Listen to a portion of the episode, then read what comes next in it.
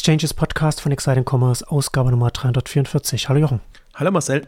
Heute wollen wir uns mit Amazon beschäftigen, mit den Zahlen des letzten Jahres und der aktuellen Position, in der sich Amazon befindet. Und wir haben da so fünf Unterthemen oder Aspekte über die wir sprechen wollen, die sie ein bisschen rausgeschält haben, die, die du mir im Vorfeld gegeben hast. Vielleicht willst du die kurz nennen, bevor wir dann ins Thema einsteigen, als Einstieg. Ist halt unser Jahresrundumschlag, deswegen wollen wir es ein bisschen breiter angehen. Also die Amazon-Bilanz im Jahr des Sparens, würde ich mal sagen. Der ganze Onlinehandel spart sich ja gerade, also investiert nicht mehr genug, spart sich gerade die, die Investments. Dann die M&A-Strategie, bisschen iRobot zum Anlass nehmen, um einfach zu gucken, welche Möglichkeiten hat Amazon da noch. Dann natürlich das Hauptthema eigentlich Timo und Shane versus Amazon. Regulierungsthemen haben wir noch, was ein bisschen mit dem A&A-Thema natürlich zusammenhängt. Und am, zum Ausblick dann wirklich mal wieder gucken, wie innovativ ist Amazon noch oder welche Möglichkeiten hat es denn einfach jetzt der ganzen AI-Welle und was da alles kommt. Hat es da die Möglichkeit, also ein bisschen, wird es wieder cool, wie Microsoft cool geworden ist, oder muss es sich von anderen ein bisschen das Wasser abgraben lassen? Also da hoffe ich ein bisschen auch auf dich und deine Insights in diese Themen. Ja, aber bevor wir in die Themen einsteigen, kommen wir zu unserem Werbepartner. Hi, hier ist Tarek Müller, Mitgründer von About You und Scale. Scale ist eine Enterprise Shop Software, die sich im Wesentlichen an große B2C-Händler und Marken richtet.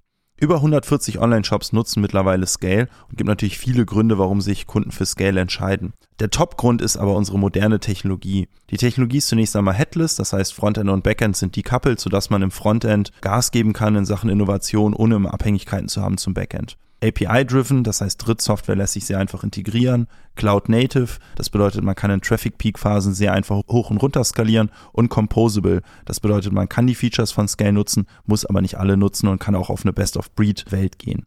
Featureseitig bringt Scale eine ganze Menge mit, zum Beispiel ein PIM, ein OMS, ein Shop-Management und ein Checkout-System und ja eigentlich somit alles, was man so im Grundsatz braucht technologisch, um einen skalierbaren Shop zu betreiben. So die Top vier Gründe, warum sich Kunden für Scale entscheiden, also was ist danach sozusagen besser, ist einerseits die Internationalisierung. Man kann mit Scale sehr einfach in neue Länder gehen. Marktplatzfähigkeit, als Händler kann man sehr einfach zum Marktplatz werden und als Marke kann man auf verschiedenen Marktplätzen verkaufen aus einem Backend heraus. Omnichannel-Funktionalitäten, das heißt Online und Offline miteinander verknüpfen, sehr wichtig, weil die Mehrzahl unserer Kunden tatsächlich auch Offline-Läden hat. Und Advanced Commerce, also ein Sammelsurium an Themen, beispielsweise die Multishop-Fähigkeit, die Automatisierung und AI-Anwendungen. Wie gesagt, 140 Shops nutzen bereits Scale, viele natürlich aus der Fashion-Welt, wie zum Beispiel Deichmann, Snipes, S. Oliver, Marco Polo, DevShop und viele mehr, aber auch viele aus der Nicht-Fashion-Welt, wie FC Bayern, Depot, Babymarkt, Babywals, Vielmann und ja auch hier viele, viele mehr. Wenn es euch interessiert, besucht uns auf scale.com, wird mit AY geschrieben und kontaktiert uns. Ja, unser alljährlicher großer Amazon-Rundumschlag. Ich habe ja das Gefühl, dass wir ganz oft Januar, Februar da nach den, nach den Amazon-Zahlen dann so ein bisschen schauen, okay, wie, wie ist denn der Stand gerade, der Status quo bei Amazon? Und da lass uns doch mit der Amazon-Bilanz einsteigen. Ich weiß nicht, ob du mit den Deutschlandzahlen oder mit den allgemein globalen äh, anfangen willst. Ich hatte ja im Vorfeld per E-Mail hatte ich ja geschrieben, ja, starkes Amazon, aber das ist ja, du, aber du meinst ja, man kann das ja durchaus unterschiedlich betrachten. Du sagst ja Amazon-Bilanz im Jahr des Sparens, also auch immer so ein bisschen alles mit stark äh, mit, mit, mit Handbremse. Kann man kann es vielleicht so sagen? Ich habe es ja mal so formuliert, Onlinehandel kann auch gewinnen. Hm. Das sieht man gerade ja. allgemein. Wenn er hm. muss, kann er auch Gewinn machen. Und ja. deswegen natürlich in der allgemeinen Wahrnehmung ist das dann ist ein starkes Amazon, weil einfach Riesengewinn, also Rekordgewinn da war natürlich dieses Jahr. Andererseits ist es aber einfach auch durch Sparmaßnahmen passiert. Und ich finde, das sieht man bei Amazon äh, sehr gut. Das sieht man auch bei allen anderen. Also alle, die jetzt tendenziell positive Ergebnisse hatten, hm. weil sie halt müssen. Es gibt halt kein Kapital und gibt genauso wenig für Amazon Kapital, beziehungsweise Amazon hat auch mit seinen Überkapazitäten zu kämpfen. Und ich finde, das sah man jetzt eigentlich in der in der Bilanz sehr gut im Detail. Also wenn man nur klassisch drauf guckt, natürlich, dann sieht man, äh, Wachstum ist da, Rekordumsatz ist da, im Grunde alles wächst außer Handel, so, so wirklich. Und natürlich Bottomline, das Ergebnis ist, ist super. Und das ist immer die Frage, wie man es dann einordnet. Also ich sehe halt schon die Branche noch als Wachstumsmarkt. Mhm. Und es gibt noch Investitionsmöglichkeiten. Bei Amazon ist ja immer das, müssen wir auch ein bisschen differenzieren natürlich, wo sie investieren. Also investieren sie noch in ihrem angestammten Bereich, Handel, Marktplatz etc. oder investieren sie eben in Technologie, in andere Themen, in Werbung, die ganze Werbe, den Werbepush, den sie machen. Und da sieht man halt schon, dass, dass es im, im Handel gerade eher gebremst wird. Also deswegen nenne ich es Sparen gerade gibt es ja so die Diskussion, also die gibt es nicht wirklich, sondern ich sehe sie als Diskussion. Viele sagen ja, die Konsumschwäche ist es, die den Onlinehandel ausbremst. Ich sage ja, die Sparmaßnahmen sind es, die den Onlinehandel ausbremsen, weil er, wenn er nicht auch Marketing machen kann und einfach da Gas geben kann, dann kommt natürlich auch kein Umsatz raus. Und natürlich sagen dann alle, das war halt kein, kein profitabler Umsatz, aber die Denkweise ist ja anders für, für den Onlinehandel. Er denkt ja quasi in in Zyklen, Kohorten und, und im Customer Lifetime Value. Und deswegen, das ist halt das, was mich gerade so ein bisschen schmerzt. Einerseits ist es toll zu sehen, dass, dass die jetzt alle gute Ergebnisse erzielen. Andererseits, wenn ich sehe, und wir werden ja später noch die Angreifer haben, wenn ich die mhm. Angreifer mhm. sehe, die agieren halt noch klassisch. Die gucken auf Wachstum, auf Marktanteilsgewinne und dann kann man stolz sein, ja, wir haben doch gut gesteuert und wir haben es so ungefähr gemacht wie 90 Prozent der anderen, so würde ich es ungefähr sagen. Fünf mhm. bis zehn Prozent sind im Angriffsmodus oder können sich leisten zu investieren und, und die anderen müssen eben gucken, dass, dass sie über die Runden kommen, beziehungsweise was sie an Überkapazitäten aufgebaut haben, über die Runden bringen, sage ich jetzt mal. Und das sehe ich so als La die Lage und ich finde die spannendste Kennzahl oder wo man es am besten sieht bei Amazon ist, die Entwicklung der Werbeausgaben und Einnahmen. Man sieht, dass die Werbeausgaben nur knapp über dem vom Vorjahr liegen, gleichzeitig aber die Werbeeinnahmen extrem nach oben gestiegen sind. Hm. Dann, siehst, dann siehst du ja eigentlich sozusagen, worum es geht. Also es ist nicht so, dass Amazon wenig Werbung gemacht hätte, aber sie sind halt auf der Bremse. Und gleichzeitig, was mich so fasziniert an diesen Zahlen, ist ja, die Werbung kommt ja zwar auch aus Video und wo auch immer her, aber stark eben aus dem Marktplatz. Das heißt, Amazon hat die, hat seine Marktplatzhändler motiviert, fleißig Werbung zu machen auf dem Marktplatz, hat selber aber nur ein bisschen mehr gemacht als, als im Vorjahr. Um den, um den Kuchen größer zu machen, sozusagen. Ne? Also, ja. Absolut. Und das ist halt gerade so das, das, was passiert. Und der dritte Punkt ist eben das Handelsgeschäft mehr oder weniger flat, also je nach Land auch, aber man muss einfach auch sehen, international ist ja immer Indien noch stark wachsend und das sind ja Märkte dabei, die stark wachsen, aber trotzdem eigentlich nur so ein bisschen über 2021, war 2023 jetzt. Und in, insofern sieht man schon, dass der Marktplatz das Thema ist und die Verlagerung quasi der Handelsumsätze in Serviceumsätze das machen ja alle. Das macht ein Zalando, das macht ein About You, machen andere, dass sie ihr eigenes Handelsgeschäft eher runterfahren und gleichzeitig versuchen, eben über die, die Serviceerlöse zu wachsen. Und das sieht man bei Amazon perfekt. Und ist auch natürlich smart. Aber wenn es smart ist, dann ist es doch nicht etwas, was, was man dann da an der Stelle als, Spar, als Sparmaßnahme in Anführungszeichen kritisieren Nein, ich, ich kritisiere es auch gar nicht. Also der, der Punkt ist, ja, weil du ja immer sagst, im, im, Jahr des Sparen, also du hast ja vorhin gesagt, ne, Sparen, ja. also im, in, du hast ja in den größeren Branchenkontext gesetzt, dass du sagst, mit, mit, mit Sparen man natürlich dann auch die, die eigene Dynamik rausnimmt. Ja, das, das, ist definitiv. Also weil, weil sie halt sich, also das, das, merkt man ja, wie, wie attraktiv ist der Marktplatz dann noch, wenn er mit Werbung zugepflastert ist und wenn, wenn da quasi ja, das Geld raus. Wie attraktiv ist er für die Endkundinnen und wie attraktiv ist er für die Händler, wenn, die, wenn sie immer mehr Geld reinputtern müssen? Ja, also man kann schon sehr viel entweder sparen, also Kosten sparen oder, oder Zusatzerlöse rausziehen aus mhm. dem, was man hat. Aber für meine Frage ist ja, wie, wie zielführend ist das langfristig zum einen und wie sehr schöpft man sein Potenzial aus, was da ist oder da wäre, wenn man es nicht machen würde. Deswegen, ich meine es aber auch gar nicht unter Kritik, sondern ich möchte einfach nur den Fokus drauf legen, dass ich sage, ja, die, ja. Die, der Onlinehandel und speziell Amazon agieren anders jetzt, also 22 und 23, als sie vorher agiert haben. Und wer Plattformplayer ist, hat natürlich super Möglichkeiten, das raus, da Geld rauszuziehen, weil Amazon ist ja gewachsen und hat gleichzeitig hm. sozusagen Zusatzerlöse generiert in diesem Sparmodus, der einfach zu höheren Gewinnen führt. Und das ist mein, mein Punkt dabei, wo ich mit weinendem lachenden Auge dabei bin. Ist, ja, es ist halt vom, vom Management oder von der Unternehmensführung und unter allem ist es vom, vom Mindset. Es ist halt ein anderes Mindset. oder unterschiedliches Mindset. Ich finde es einen ganz schönen, schönen Blick darauf, habe ich neulich gesehen, das hat, das hat, ähm, Jeff Bezos hat ja immer gesagt, es ist immer noch Day One, immer noch Tag 1. Und jemand auf Threads war, war da habe ich das, glaube ich, gesehen, meinte die Tatsache, dass sie jetzt bei, bei Amazon Prime Video, also bei den Prime, die Prime-Abonnenten, die bezahlen, dass sie denen jetzt zusätzlich noch Werbung noch mit in Prime Video reingeben.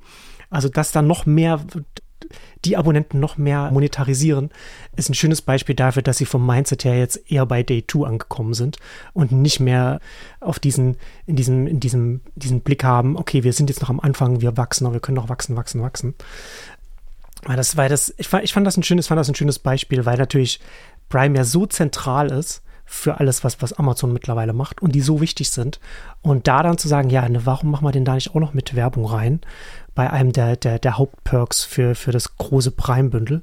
Das fand ich ein schönes Beispiel, wo sich da so ein bisschen an manchen Stellen da schon das Mindset bei Amazon gewandelt hat. Also das, das haben wir ja generell, das hatten wir ja auch in der letztjährigen Ausgabe gesagt oder generell, als der Chefwechsel war, dass einfach da jetzt eine andere, andere Einstellung ist. Wobei ich es gar nicht so sehr sagen würde, ob das jetzt schon Day 2 ist, sondern das ist einfach den, den Umständen geschuldet, der wirtschaftlichen Lage und, und allem. Und dass man eher guckt, quasi Zusatzerlösströme und, und Dinge anders anzugehen, ist natürlich komplett weg von dem, was was vorher propagiert wurde. Deswegen bin ich da, bin ich da schon, schon bei dir.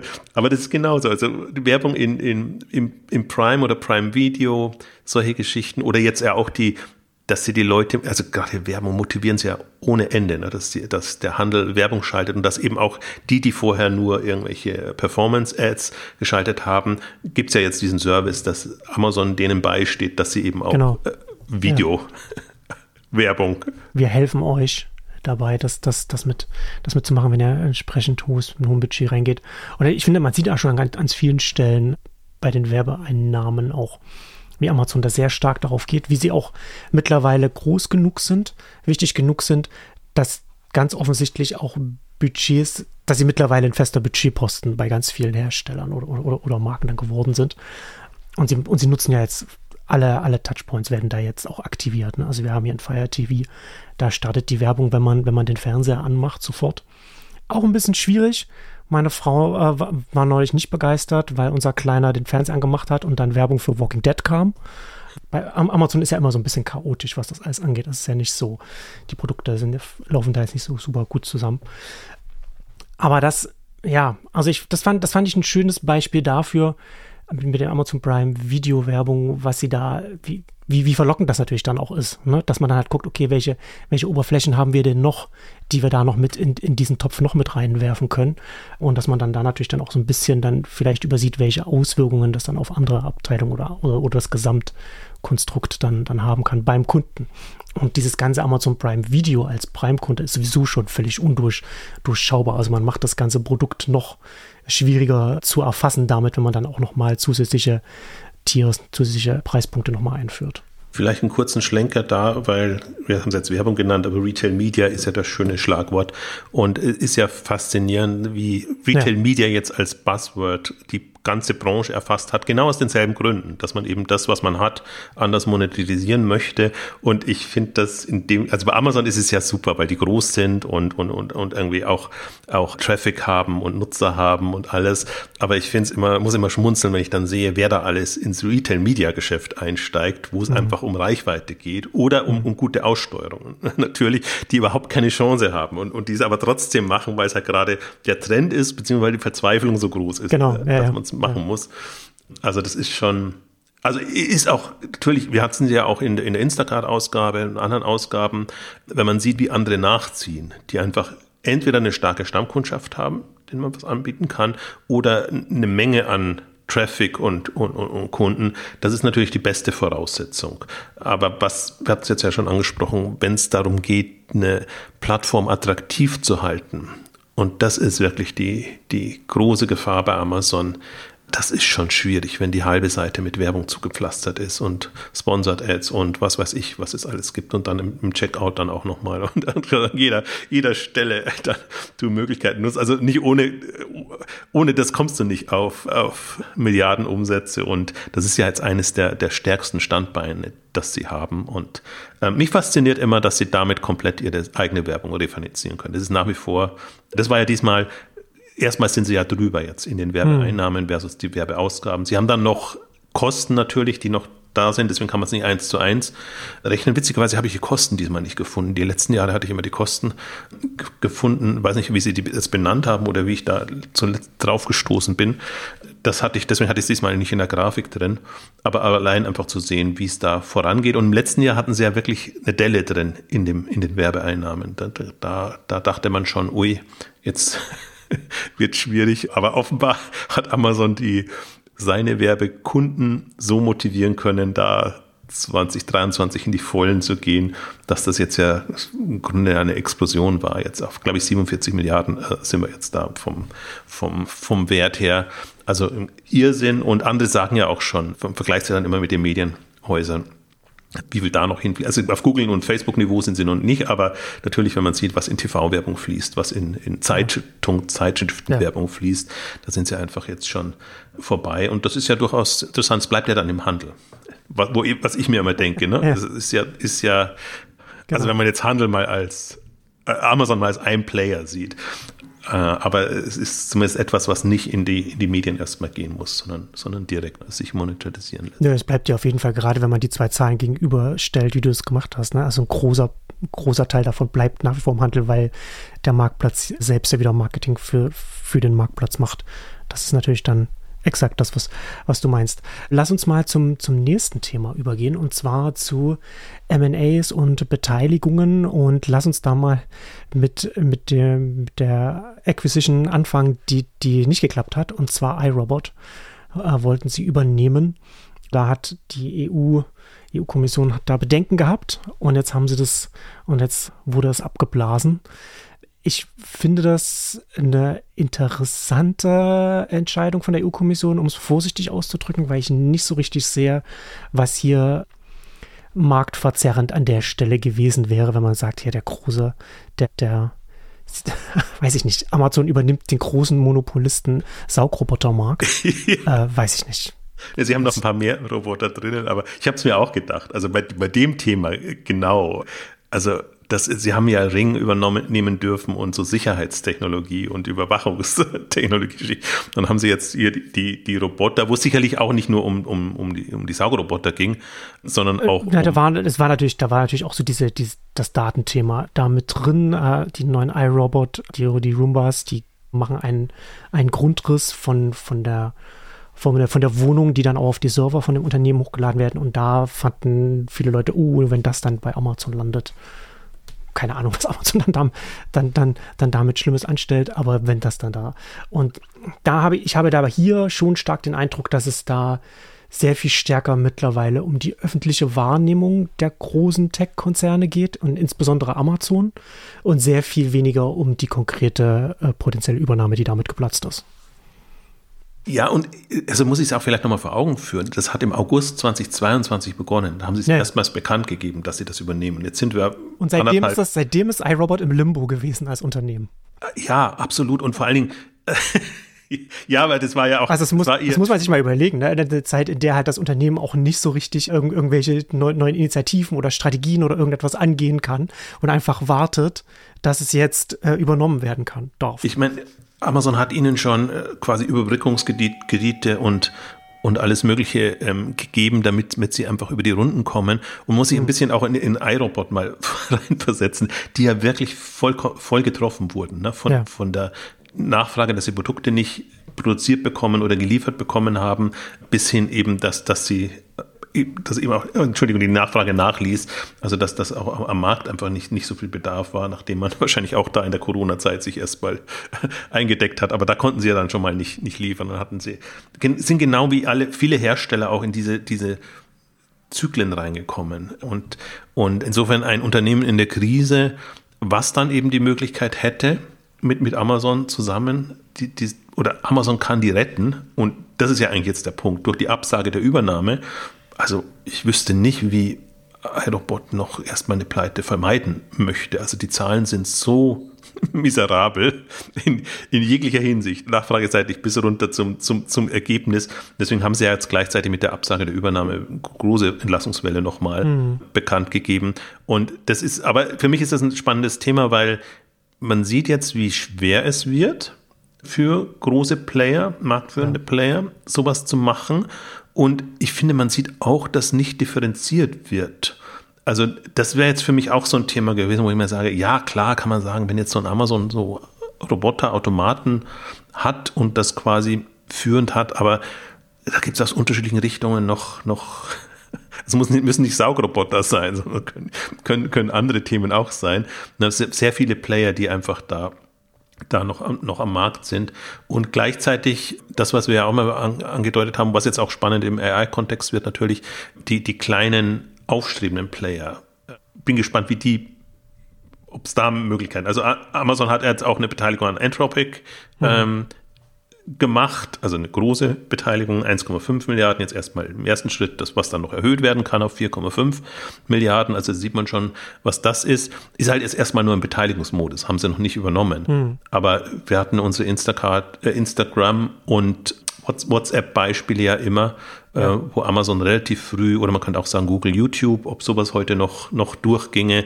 Also da gibt es wirklich neuralgische Themen, wo man sagt, da ist man mit einem super Innovationsthema dran.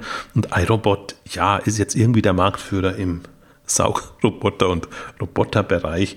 Also das, das ist für Aber mich. auch bei weitem nicht der einzige Anbieter in, in, in diesem Markt und, und auch jetzt kein so riesiger Markt, was jetzt nicht deswegen, was jetzt nicht bedeutet, dass man da nicht draufschauen sollte als Behörde, aber es ist schon sehr, sehr eigenartig. Und das ist tatsächlich die Frage, ne, was das, was das für potenzielle Exit-Möglichkeiten für Unternehmen bedeutet. Es wird ja mittlerweile auch in den US-Kreisen wird ja auch mittlerweile gescherzt, dass Microsoft das ja perfekt gemacht hat, dass, dass sie, dass sie mit diesem speziellen Konstrukt, dass sie, dass sie mit ihrem Deal mit OpenAI haben, dass sie, dass das im Grunde genommen eine verdeckte Übernahme gewesen ist durch diese Exklusivbeziehung, die sie haben weil sie das sonst wahrscheinlich gar nicht irgend so etwas hätten übernehmen können.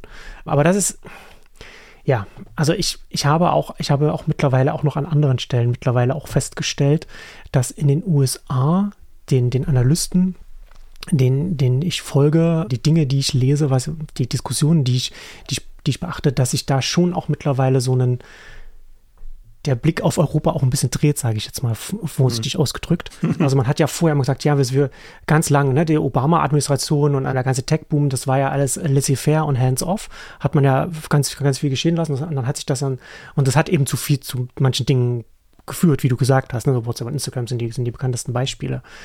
Und dann hat man ja schon auch zum Teil in den USA manchmal auch ein bisschen nach Europa geschaut hat und, und war froh, dass in, wenigstens in Europa Regulierung ernst genommen wurde. Mittlerweile dreht sich das. Unter anderem, also zum einen in, in, in den Apple-Sphären, wie man da drauf schaut, was die EU jetzt Apple zwingt zu tun. Und auch äh, iRobot, die, die Entscheidung, wie, wie soll ich das sagen? Das ist nicht positiv, was man da aus den USA äh, liest. Ja. Was auch wieder nicht bedeutet, dass, dass, dass das für die EU-Behörden irgend, irgend, irgend wichtig ist. Aber ich halte es insofern wichtig, wenn man, wenn man so ein bisschen anschaut, wie es das Mindset in, in, der, in den, in der Tech, in den Tech-Branchen und, und wie, wie blickt man darauf? Und da dreht sich das mittlerweile, wie man auf die EU und auf Europa schaut, was, was, die, was das ganze Regulierungsthema angeht. Und ich finde, zumindest bei der iRobot-Entscheidung auch zurecht. Und auch, was du ja auch schon gesagt hast, auch nach einem wirklich langen Zeitraum. Also es dauert halt immer auch lang, aber das ist halt auch wirklich schwierig für die Unternehmen, wenn sich so eine Entscheidung so unfassbar lange hinzieht. Also wir hatten ja einen anderen Fall, nur um es einfließen lassen, jetzt auch Farfetch, das Net-a-Porter ja. ähm, übernehmen wollte oder nicht übernehmen wollte, auch fast zwei Jahre und dann ist er aus anderen Gründen natürlich auseinandergegangen. Oder man, man sieht es, finde ich, auch aus anderen Beispielen, was, was, was Adobe übernehmen wollte, wie Microsoft ähm, im Spielebereich. Stimmt ja, Figma, ja. ja. Und, in den, und in den, in den Zehnerjahren, in den Boomerjahren ist, sind zwei Jahre vielleicht noch was anderes als jetzt in den, als jetzt die zwei Jahre, die, die mit einem turbulenten Wirtschaftskontext nochmal noch mal einhergehen. Wo es schnelle Entscheidungen bräuchte, wobei ich würde es ja gar nicht bewerten, sondern für mich geht es mir darum, einfach den Blick drauf zu lenken und einfach zu sehen, okay, es ist eine andere Situation. Ja, und und den großen Playern werden Steine in den Weg gelegt. Einerseits, andererseits muss man natürlich ein bisschen auch, das iRobot war jetzt kein VC-finanziertes, sondern ein börsennotiertes Unternehmen, aber man muss es auch ein bisschen aus VC- und Investmentsicht sehen. Wenn keine Chance da ist, dass man da wirklich einen, was ist ja gesagt, einen Exit hinbekäme mit neueren Themen oder so, dann ist da eine ganz andere Einstellung, weil man es dann im Grunde durchfinanzieren muss und auf den Börsengang hoffen muss und nicht mehr so sehr auf die, also viel lief ja jetzt, viel wurde an Google Exit, Apple Exit, mhm. Amazon Exit, was man gar nicht oftmals so mitbekommen haben, weil sie es dann nicht melden müssen, wenn das unter bestimmten Schwellen ist. Viele, viele kleine Übernahmen, immer, ja, ja. Ja, bei den kleinen. Und bei den großen ist es ist natürlich immer eine Frage. Es ist wir argumentieren jetzt nicht dagegen, dass das nicht geprüft werden sollte. Ja. Da, bei den großen Themen ist es, ist es immer eine, eine Geschichte, aber der, der Wind hat sich da extrem gedreht und das heißt eigentlich auch, ja, also das war ja auch die, die, die, die, die Pressemitteilung von Amazon war ja auch so, wie soll ich sagen, pikiert. Sie haben sie auch, auch sich ihren Frust anmerken lassen und mhm. ein bisschen verklausuliert zumindest geschrieben, was das bedeutet, einfach für das Innovationsklima, Investmentklima etc., jetzt unabhängig auch nochmal von, von der konkreten Entscheidung. Also das ist natürlich auch was, was dann eine Rückwirkung hat. Also dass man solche Dinge gar nicht mehr angeht, weil man sich ohnehin kein, keine, keine Chance ausrechnet. Und ich meine, ich habe da damals, als sie es bekannt gegeben haben, geschrieben, das ist eigentlich ein gut, smarter Move, weil jetzt, wo die Bewertungen unten sind, kauft man dazu und könnte man ja zukaufen. Und das ist ja genau der, der Modus auch. Alles ist niedrig bewertet und dann gibt es halt die Möglichkeit, dann den Markt anders, anders zu strukturieren. Und das ist, also auch das ist als Hoffnung nicht mehr da, wenn man zumindest an die Großen verkaufen will. Und das ist schon bemerkenswert. Ich wollte noch zwei Anmerkungen machen jetzt, was die, was zu den M&A-Themen. Anthropic äh, ja. äh, mit, mit Claude, glaube ich, heißt dann ihr AI-Assistent, mhm. wo sie reingegangen sind. Aber die größte Beteiligung war One Medical, die mit, mit, mit 3,5 Milliarden, also wo sie, wo man sieht, dass Amazon stark in den Gesundheitsbereich reingeht und daher auch Services macht. Ich erinnere noch mal kurz, vorher war äh, MGM mit 6,1 Milliarden die, die große Übernahme. Also das sind die Themen, gerade die da sind. Sehr unterschiedliche Themen, wie man, wie man feststellen kann. Absolut. Und ich habe noch einen Punkt vergessen, der mir auch wichtig war, zur, zur Bilanz, kurz als, als Nachtrag. Warum das im letzten Jahr so schlecht aussah, war im Wesentlichen eine, eine Rivian-Abschreibung. Also, dass sie wirklich im zweistelligen Milliardenbereich die Bewertung äh, runternehmen mussten. Und die ist jetzt auch diesmal nicht so hochgegangen. Also haben jetzt nicht wirklich profitiert davon. Aber das ist manchmal auch eben, deswegen, viele sind keine Freunde von EBITDA Geschichten, aber hm. wenn man nur aufs Ergebnis achtet, dann spielen halt solche Abschreibungsthemen dann oftmals auch rein, die man, die gar nichts mit dem operativen Geschäft im Grunde zu tun haben. Ja. Also das, das war im Prinzip der große Einbruch auch im letzten Jahr, wo, wo mehrere Sachen zusammenkamen. Sie sind auch durchaus profitabler jetzt als, als im Vorjahr jetzt, was die reinen operativen Geschäfte angeht.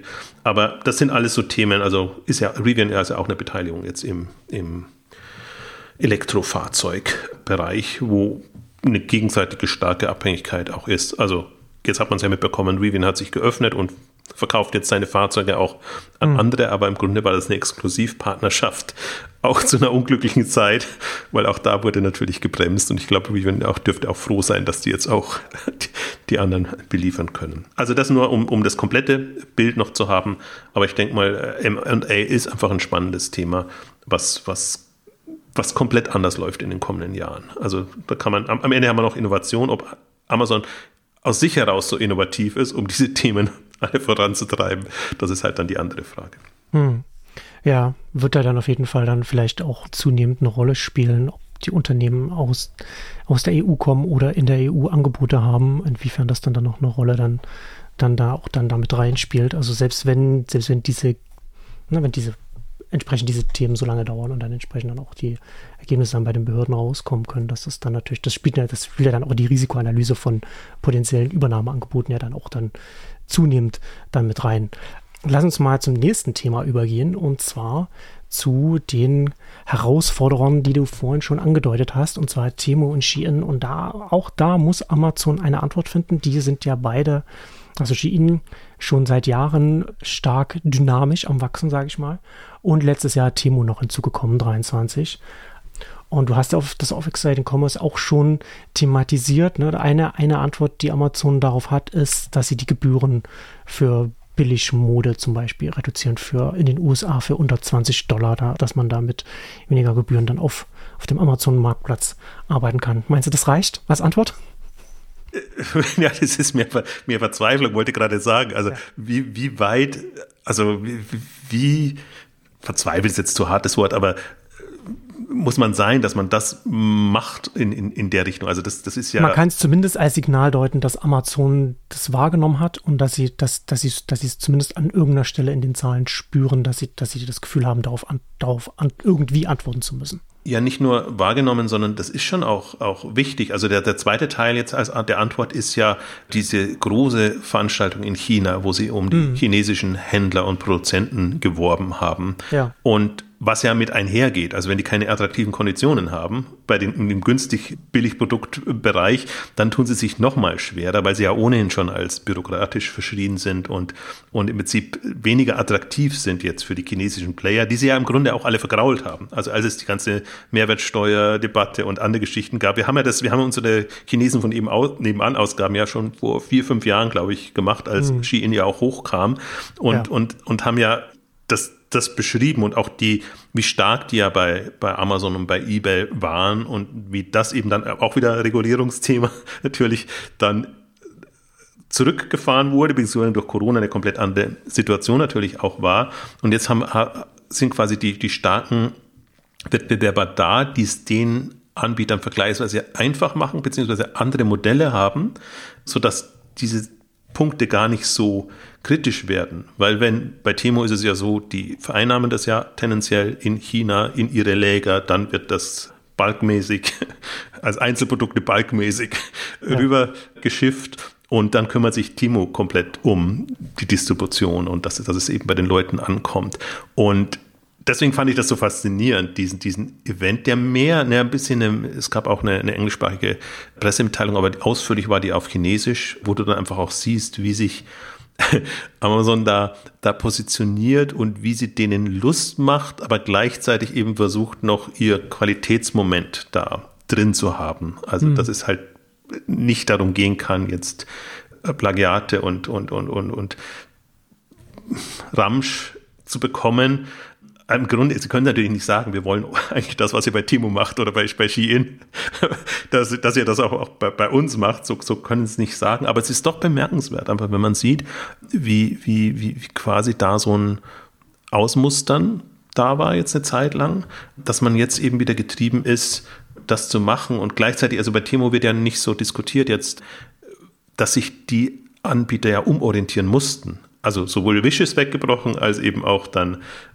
Amazon oder die etablierteren Playern und sicherlich auch einen, einen Treiber jetzt für, für Timo und Shein, die das gemacht haben. Und das finde ich, das finde ich schon sehr spannend, weil einfach das, ja, also ich glaube, ich finde es vor allem spannend, weil es neue, neue Dynamik reinbringt. Und, und man ist ja immer davon ausgegangen, alles ist schon so gefestigt und man weiß, ja. wer die großen Player ja. sind und weiß, wie die funktionieren. Alle Märkte sind besetzt. Jetzt kommen da drei, ich würde durchaus TikTok Shop, haben wir eine Ausgabe dazu gemacht dazunehmen. Und in, und in China sieht man eben auch, dass durch TikTok auch bei, wie heißen die anderen, Tencent mit WeChat aufgebaut mhm. ist, die mhm. auch versuchen, solche Marktplätze, nenne ich es jetzt mal, ist es ja nicht ganz, aber zu ja. etablieren. Ne? Deswegen kommen da, da kommt schon noch mehr. Da kommt aus Asien und China schon eine größere Welle als das, was wir Absolut. jetzt da so sehen. Ich hatte das ja in unserer TikTok Shop-Ausgabe ja auch schon gesagt, ne, dass natürlich dann auch die anderen Anbieter in China natürlich auch gesehen haben oder sehen, was PDD mit Temo gerade an Marktanteilen bewegt und an Dynamik in den Märkten weltweit gerade reingebracht hat. Ich habe jetzt auch für, für, eine, für einen größeren chinesischen Kontext, vielleicht auch noch ganz interessant, jetzt auch noch eine Analyse gesehen, die das nochmal in einen größeren Kontext setzt, weil in China hat es ja eine, ist ja, ist ja eine Immobilienblase geplatzt und das hat dazu geführt, dass China in China selbst die Nachfrage, also die, die inländische Nachfrage eingebrochen ist, dass die Konsumenten da gerade nicht so viel Lust haben, Geld auszugeben. So dass da natürlich an alle, die produzieren, natürlich noch stärker, auch wenn das ein großer Heimatmarkt ist, schon stark schauen müssen, was sie nach außen verkaufen können. Und gleichzeitig die, die, die chinesische Regierung quasi mit Blick auf wahrscheinlich kommende Tarife und, und Handelskrieg und so weiter jetzt ma massiv alle, alle äh, Unternehmen dazu animiert, mit zum Teil weiß ich nicht, Steuernachlässen oder, oder was auch immer man dann, man dann, dann noch macht, äh, möglichst viel zu produzieren und das dann und dann mit geringsten äh, Preisen die, die westlichen Märkte alles so quasi zu überschwemmen. Und das ist schon auch, glaube ich, nochmal dieser politische Kontext und dieser inländische Kontext in China dann, den muss man, glaube ich, auch nochmal da auch diese, diese wirkliche aggressiv, dieses aggressive Vorgehen auch bei Timo, glaube ich, auch schauen sehen mit den, mit, mit den Preisen, die sie arbeiten. Also gerade, ne, weil du sagst, du, du hast es ja vorhin gesagt, mit, mit den, oder wir haben jetzt mit, mit den Gebühren Richtung äh, Händler gesprochen. Und ich finde es ja ganz interessant, dass man auf Temu Dinge aus China bestellen kann und man hat einen, einen geringeren Mindestbestellwert für eine kostenlose Lieferung als auf Amazon. Ne, also da bekommt man ab 10 Euro bekommt man dann diese, die, die, die Billigprodukte dann, wie du sagst, also verpackt von mehreren Anbietern dann schon geliefert. Da muss man ja bei Amazon schon mehr bezahlen, damit man das hier in Deutschland dann bekommt. Und das ist ja schon nochmal eine ganz andere ja, ein ganz anderer aggressiver Vorgehen. Ein aggressives Vorgehen. Das, also es ist sehr viel stärker, wenn man auf, auf den Anfang der Ausgabe zurückkommt, ne? sehr viel stärker ein, ein Blick auf Wachstum und auf jetzt natürlich Verluste noch machen pro, pro äh, Bestellung, aber jetzt einfach schauen, jetzt wirklich so schnell wie möglich ganz viel Marktanteil aufzubauen. Ja, aber das sieht man es auch wieder. Das ist für mich wieder dieses, dieses Sparphänomen. Ne? Das, worauf achtet man? Und, und Pinduoduo und, und, und Timo hatten wir in der anderen Ausgabe auch schon gesagt, aber ich wiederhole es jetzt hier tatsächlich nochmal, damit man es auch sieht, wie, man, wie deren Kennzahlen sich verbessert haben in den letzten Jahren. Es ist ja gar nicht mehr so subventioniert, sondern sie haben ja eben durch Werbeeinnahmen und durch andere Möglichkeiten einfach jetzt Modelle und Wege gefunden, wie sie es refinanzieren. Im Grunde machen sie genau dasselbe wie Amazon, aber Amazon geht halt dann nicht mit der Mindestbestellgebühr oder mit den Kostenlieferungen ja. ja. runter, wie die das jetzt machen als Newcomer und, und, und Angreifer. Und das ist genau für mich dieses Moment, dieses Sparmoment, was etwas ausbremst, was man jederzeit wieder rausnehmen kann. Ob dann die Dynamik wieder so kommt, ist, ist was anderes.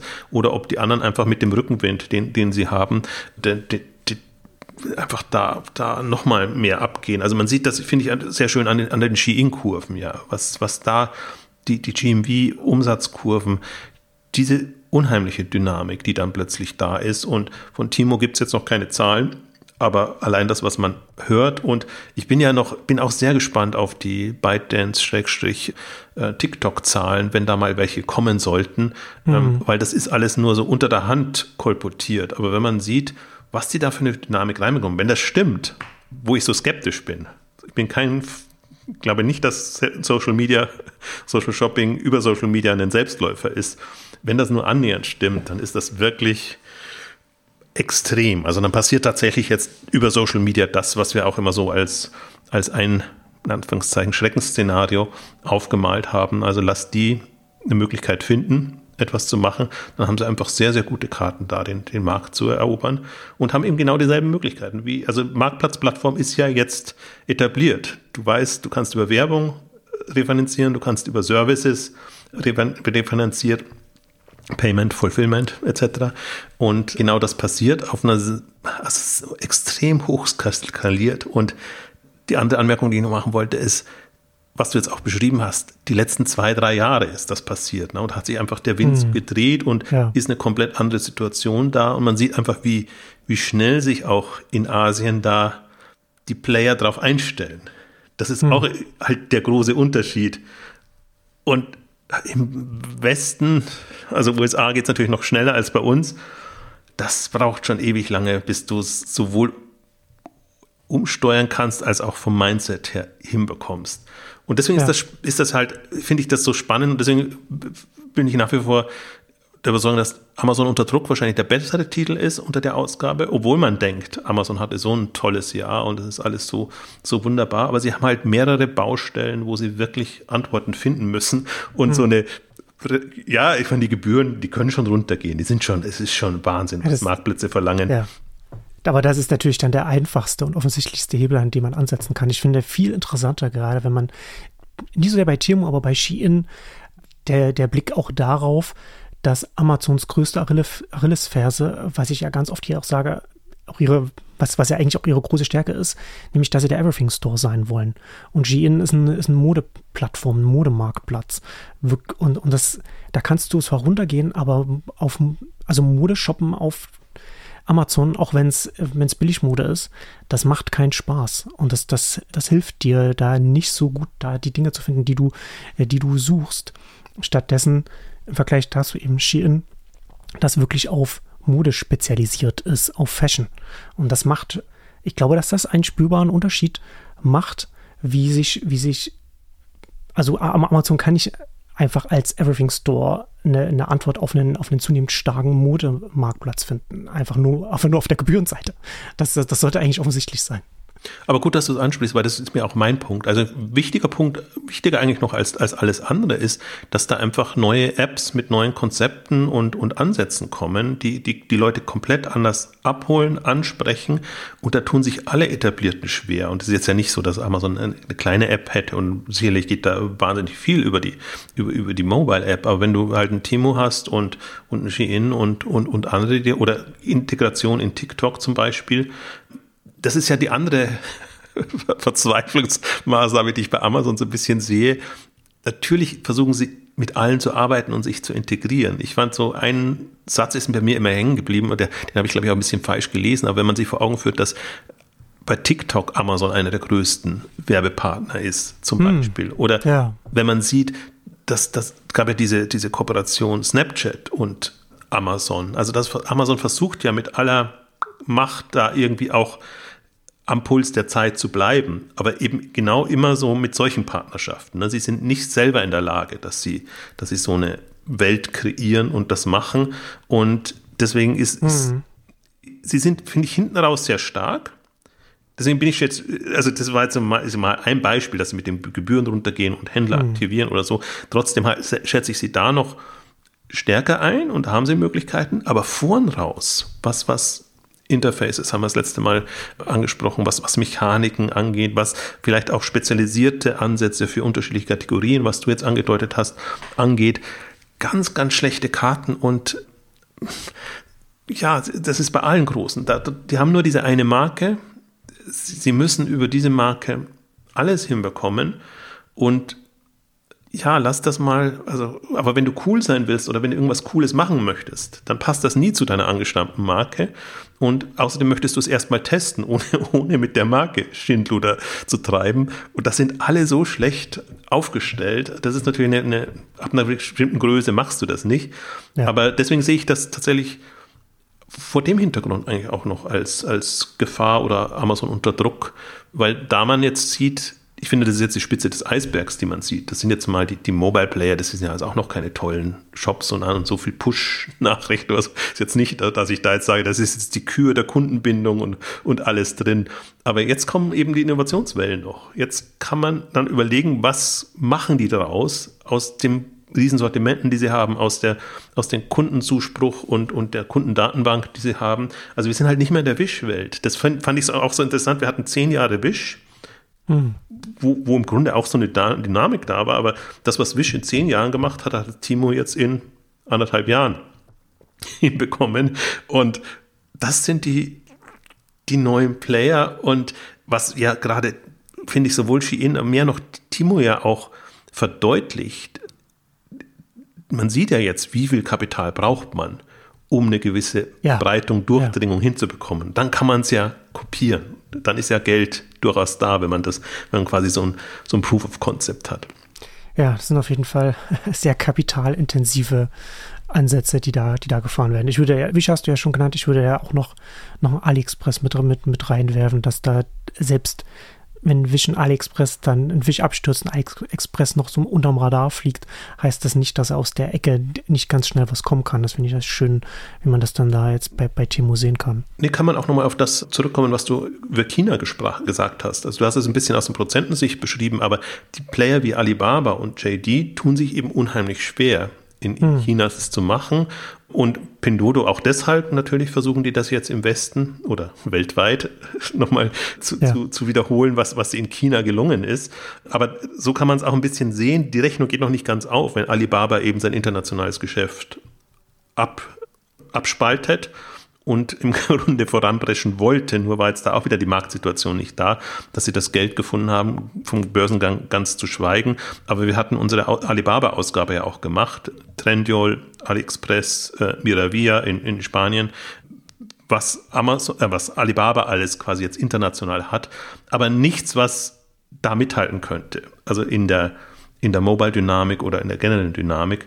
Aber Amazon, äh, Alibaba, verwechselt gerade immer, Alibaba ist natürlich auch ein Unternehmen mit, mit Kapitalzugang und auch, auch Möglichkeiten da innerhalb der Gruppe äh, sich Kapital zu besorgen.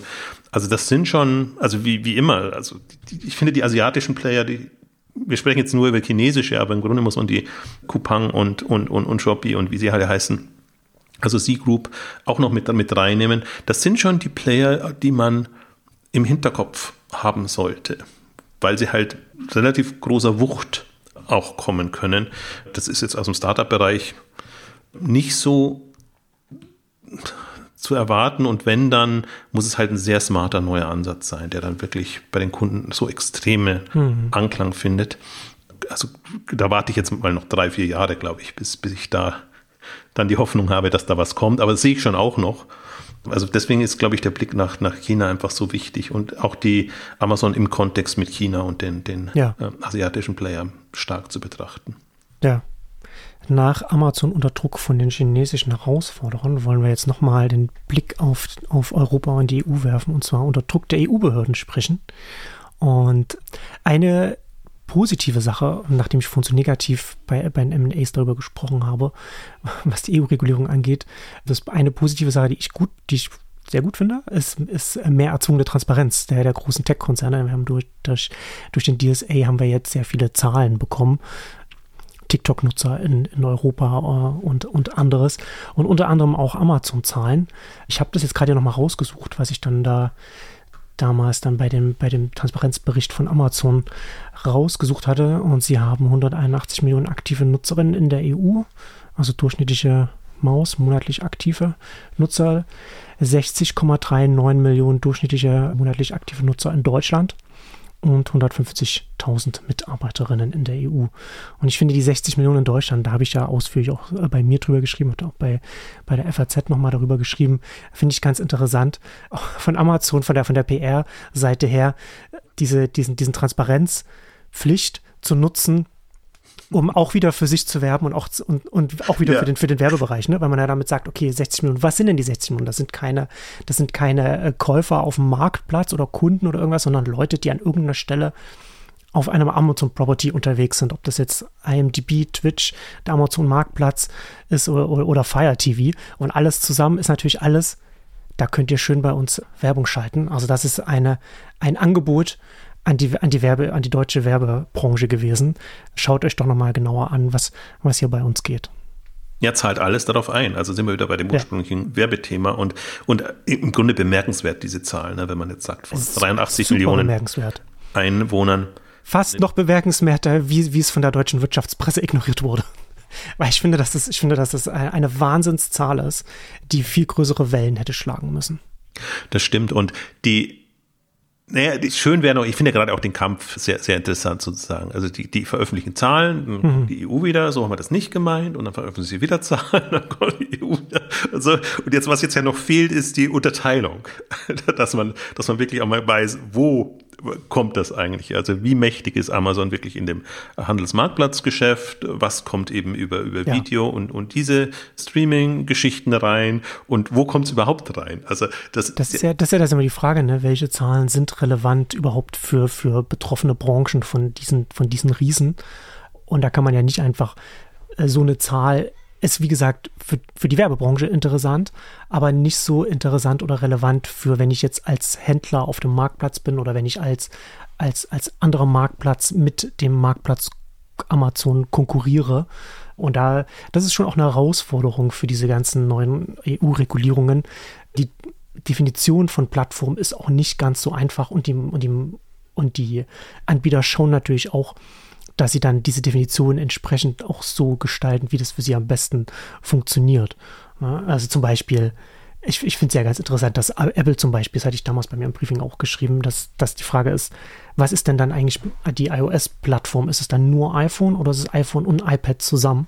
Und ich habe argumentiert damals bei mir, dass es iPhone und iPad zusammen ist, weil du als als Entwickler, als App-Entwickler natürlich auch mit einer Universal-App zum Beispiel gleichzeitig beide Formfaktoren bespielen kannst und sie so nah beieinander sind, mit selben SDK funktioniert das.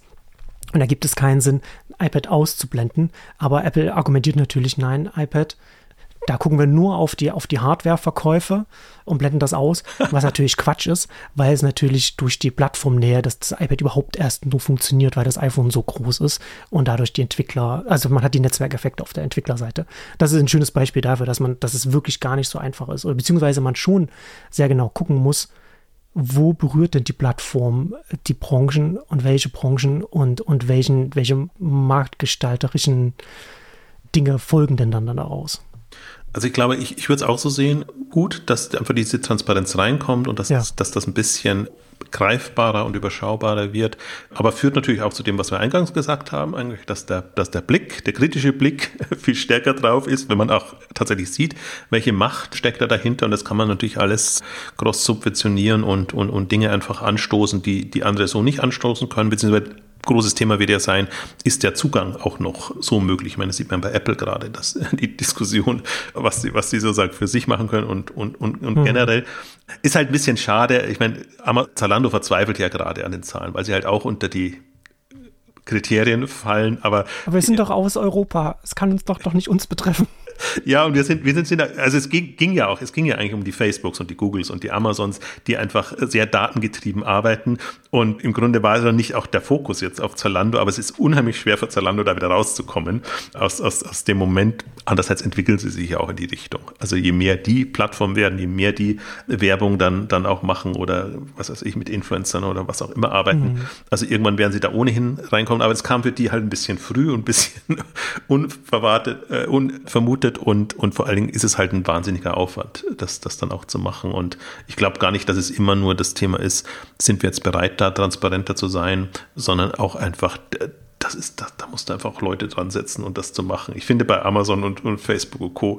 ist das, die können sich das, sollten sich das leisten. Also da fließt so viel Geld und Aufmerksamkeit und, und alles rein. Ich wollte es nur kurz erwähnt haben, weil, ja. weil das, das, hat immer alles so seine, seine Vor- und Nachteile. Aber was wir halt jetzt schon sehen, ist, dass zumindest die etablierten Großen zunehmend in den Fokus kommen und da sich ja, rechtfertigen müssen sie sich gar nicht, aber sagen wir mal, transparenter werden müssen im Rahmen ihrer Möglichkeiten. Ich hoffe eigentlich, dass sich das noch jetzt einspielt und professionalisiert. Ich fand das jetzt wirklich so, die, klar hat das nicht schon 22 begonnen, war wirklich 23 jetzt das Jahr, aber wenn, dann zieht es ja auch schon Monate. Also, dass, dass man so ein bisschen was rausrücken muss und dass das so schrittweise kommt, ähm, dass einfach dann irgendwann mal auch Standards sich etablieren und man dann einfach A weiß, wie die Zahlen auszusehen, wie sie zu nehmen sind, auch je nach Player, gleichzeitig aber auch dann eine Entwicklung sieht. Das wird ja dann auch nochmal noch mal spannend, ne? wenn man ich glaube, als Zalando stört es natürlich dann, dass, dass, dass dann auch einige Pflichten damit einhergehen, wenn man so wenn man, wenn man die Stufe dann überschreitet und dann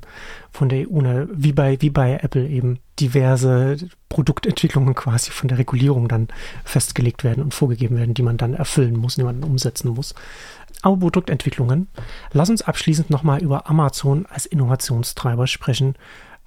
Da ist, glaube ich, die Folge über schon ein bisschen durchgeschwungen, dass wir, dass wir da ein bisschen nicht so viel sehen an der, an der, an der Stelle, dass, dass da etwas kommt. Wie, du hast ja auf Exciting Commerce ja auch schon drüber geschrieben, wie, wie findest du den Rufus? ja, ich, ich so, ich, ich, muss so schmunzeln über die ganzen Chat-Bots und, und was alles kommt, hm. weil das sind wirklich, das sind PR-Initiativen und ich musste auch bei Amazon speziell schmunzeln, weil bei Amazon weiß man ja, die testen ja alles Mögliche und machen hm. und tun. Meistens meinst du, würden mal mit einer PR-Meldung rauskommen und sagen, an dem arbeiten wir jetzt und das und toll. Und da voller PR-Aufschlag, da kommt Rufus und da ist vom, vom, vom wirklich Top-Chef bis ja. zum Verantwortlichen jetzt für das Consumer, jetzt heißt Store-Business, alle ihre LinkedIn-Posts, ihre, ihre, ihre, Geschichten oder so. Also ist für mich so ein bisschen Otto-PR-mäßig. Also wo, wo, wo man quasi eine, eine Innovationsinitiative hm. startet, um dann auch zu sagen, wir machen auch was und wir sind dabei. Ist auch nicht schlecht. Also ich finde auch, das haben wir auch ganz gut integriert und, und passt schon alles. Aber ich bin halt mit, also ich, ich will nicht mit einem Online-Shop sprechen und, und, ja. und und das ist momentan so ein bisschen, wir haben da eine tolle, spannende Technologie und wir versuchen die jetzt in einen Chatbot-Lösung zu gehen. Deswegen, du bist ja so bei den anderen Themen, hast jetzt auch in den dein, deinen jüngsten Briefings einfach auch über das geschrieben, was so im, im Browserbereich, in, in, im Suchmaschinenbereich und anderen Bereichen passiert. Mhm. Ne? Das ist für mich eine andere Dimension. Da sage ich mir, okay, das ist jetzt auch noch nicht so wie ich es mir wünschen würde. Aber wo du zum ersten Mal siehst, wie die Technologie dann wirklich in, in Consumer-Produkte dann gegossen wird, wo, wo es einfach darum geht, okay, was können wir denn tatsächlich an Aufgaben damit besser lösen als vorher? Absolut. Und für mich sind momentan alles Notlösungen. Also dadurch, dass es eben alles ja. so verbockt ist im Online-Bereich. Du hast deinen Boost an Produkten, du hast undurch, also ich habe es ja Produktdschungel dann bewusst mal ja, ja, wieder genau, genannt. Du hast das und dafür suchst du eine Lösung. Aber das ist ja nicht, das Kundenproblem ist wo, komplett woanders. Also das, das ist nicht so, dass die jetzt, weil der, der Händler halt sein Sortiment nicht mehr im Griff hat, da jetzt plötzlich zum, zum Reden und Fragen äh, anfangen will. Ähm, das ist so der, der Punkt und das ist auch das, was mich noch, noch stört daran. Deswegen finde ich alles, was da so im Onlinehandel gerade kommt, ja, ja, ganz nett, aber nicht wirklich was, was, was ich erwarte. Und was ich halt bei Amazon faszinierend fand, sie haben ja Alexa. Also Alexa hm. ist ja war quasi schon der Pionier dessen, ja. äh, des, des AI, natürlich sprachgesteuerten hm. ähm, ähm, Produkts. Das ist auch mal eine, ist interessant, ne? dass, sie, dass sie das natürlich jetzt nicht Alexa nennen, sondern dass sie da einen neuen Namen dafür suchen. Das mit Alexa so ein bisschen, da waren sie ganz früh dran, weil Spracherkennung funktioniert hat, aber der Rest halt nicht. Und das ist so, so ein Gegenteil, so ist das, das Gegenteil von, von First Mover Advantage, den sie da so ein bisschen haben, was, was die Marke angeht. Also zum Beispiel, mein, also, weil ich glaube, dass viele Leute, wenn sie das jetzt einführen würden, wäre das sehr schwer, auch Leuten dann mitzuteilen, beziehungsweise gehen sie davon aus, dass es schwer wäre, den, den Leuten zu vermitteln, dass jetzt mit Alexa auch diese Dinge möglich sind, die vorher nicht möglich waren. Also meine Frau hat neulich, hat neulich Alexa irgendeine Frage gestellt, meinte gleich, und irgendwas gefragt, ich meinte gleich zu ihr, nee, das, das kann der Computer nicht beantworten, weil das alles If-This-Then-That-Sachen sind, da kannst du, sowas funktioniert da nicht. ähm, also ja, aber so, so wird man es nutzen. Ne? Also, äh, das ist ja nicht so. Genau, aber, aber das merkt man ja, das merkt man dann ja irgendwann. Das war, das ist mir nur neulich aufgefallen, weil wir Alexa schon ewig haben. Aber das natürlich dann aus diesen, da kommt es dann doch nochmal dann so ein bisschen so durch, dass man mittlerweile merkt, okay, man kann mit Computern auch, man kann Computern mehr zumuten dass, dass, dass man das äh, von GPT dann lernt. Aber das, also ich finde es am interessantesten, also zum einen, dass es halt wirklich nur ein plumper Chatbot ist, dass sie sich nicht mehr bis jetzt haben einfallen lassen können. Also sie arbeiten ja noch an anderen Stellen, ne, was ich ganz spannend finde, was ich damals auch in meinem in dem einen Report auch mit, mit drin hatte, dass man das, dass ein Marktplatz natürlich auch die Möglichkeit hat, mit, mit LMs zu nutzen, um Produktbewertungen von seinen Kundinnen zusammenfassen zu lassen, um bessere Zusammenfassungen zu machen. Solche Dinge, ne? Das ist natürlich dann, da arbeiten sie auch dran, das ist ja auch offensichtlich. Aber jetzt hier finde ich, ja, das ist halt schon, das ist eine typische Konzernantwort, ne? Also es ist eine, das ist halt, da kommt halt, da können, da kommen von aus der Organisation selbst heraus, kommen da keine Innovationen, das, das kann nur von als Signal von außen kommen, dass man dann intern als Konzept quasi adaptiert. Ja, es ist Zugzwang. Also das einzige ja. Äh, unter Zugzwang was rauszubringen. Das Einzige, wo ich mir gedacht habe, oder ist ja auch wieder ein bisschen das, wo halt Alexa nicht, nicht, nicht gehalten hat, was es versprochen hat. Alexa ist halt nicht E-Commerce tauglich gewesen und geworden. Haben sie ja auch alles Mögliche ja, versucht. Ja, ja. Und natürlich so ein Chatbot hat mehr und schönere Möglichkeiten, da auch wieder Werbung reinzubringen und, und Partner zu integrieren und so weiter. Deswegen fliegen ja alle so drauf, jetzt das, das zu machen und, und selbst, glaube ich, Google und andere können sich das dann in so einer Konstellation vorstellen, wo sie einfach dann Ergebnisse wieder in irgendeiner Form vermarkten können. Aber das ist halt so ein bisschen das Pferd von hinten her auf, aufgezäumt. Und ich glaube schon, dass das Amazon jetzt, glaube, dass Alexa super ist für Dinge, die nicht Shopping sind. So ein bisschen auch ähnlich wie bei, bei Google, Google Assistant. Also das wird ja durchaus auch genutzt oder meinetwegen auch Apple, Siri das hat schon für Sprachanwendungen, gibt schon schöne Cases und das ist ja das fast das, fast das faszinierende Feld im AI-Bereich, was so ein bisschen untergeht. Einfach, dass überhaupt das Sprachverständnis und diese ganzen Dinge hm. da sind. Ja. Aber die, die Geschäfts-, aus Geschäftsmodellsicht ist es noch ein bisschen schwierig. Also ist mir auch wurscht im Grunde, aber was ich erwarte, und das ist genau das, was, was du gesagt hast, ist wirklich, wo sind die Innovationssprünge, wo sind die Dinge, die, die wirklich neu und anders möglich sind. Ich bin bei dir, hatten wir auch in der, in der letzten Ausgabe schon gesagt, Effizienzgewinne, ja, super, dafür wird es eingesetzt, ist ja auch, auch gut, dass alles effizienter wird, ob Zusammenfassung, ob Bildergenerierung, ob, keine Ahnung, auch meinetwegen auch, auch Customer Relation und, und so Sachen, aber CRM mhm. ist für mich nicht das, das Feld, was ich mir erwarte. Oder ich kann mir mhm. sehr viel anderes einfach erwarten. Und da bin ich auch super skeptisch wieder, ob das von den bestehenden Playern kommt. Ich glaube eben nicht. Ja, nee, glaube ich, glaube ich auch nicht. Ich würde da vielleicht jetzt zum Ausklang noch eine Arbeitshypothese von mir noch in den Raum stellen. Da kannst du ja noch was dazu sagen. Also wir haben ja, ne, also ich habe, wir haben es ja gerade jetzt schon festgehalten, dass das aus den Konzernen heraus selbst die kreative Innovation da wahrscheinlich nicht kommen wird. Wir haben vorhin darüber gesprochen, dass M&As auch schwieriger werden an ganz vielen Stellen, also dass man auch nicht so viel einfach einkaufen kann. Und das ist ja dann die Frage auch, wo kann sich denn oder wo wird sich denn so ein Konzern dann auch so hinentwickeln? Was kann dann da so kommen?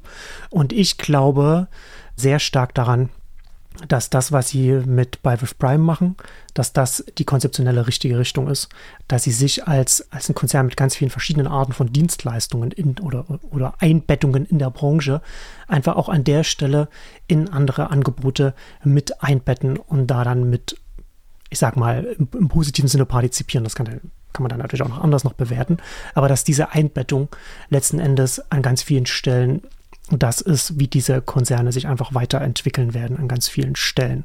Also das jetzt sieht man auch bei anderen Konzernen, aber jetzt bei Amazon hier ganz konkret äh, sehe ich nach wie vor ein extrem großes Potenzial bei, was sie damit bei With Prime angestoßen haben. Ja, und auch generell. Also wir haben jetzt weniger über die Tech-Aspekte besprochen als über die Handels- und, und, und Marktplatzkonzeptionellen ja, Aspekte. Da kann man natürlich auch tief reingehen. Und das ist ja im Grunde die große Wette, was, was Anthropic auch angeht, ähnlich wie bei Microsoft, dass die Cloud-Lösungen einfach boomen, dass es da vorangeht. Wenn man hört, finde ich auch spannend, dass, das, dass jetzt alle ihre eigenen Chips entwickeln wollen, um nicht so abhängig zu sein von Nvidia und, und, und, und solche Sachen, weil es einfach mhm. mit den Chinesen nicht mehr so, was sagen wir, schwierig schwieriger wird. Also auf, auf der Ebene die Initiativen. Aber das ist ja nochmal was komplett anderes. Und wenn man es jetzt ja. Amazon rein als Tech-Konzern betrachtet, könnte man auch. Dann geht man über AWS rein und, und, und so Lösungen, die, was du jetzt auch beschrieben hast, also alles, was, was Dienstleistungen und, und, und Services für jetzt Handel, aber er hat ja vorhin schon gesagt, Gesundheit ist, ist ein großes Thema.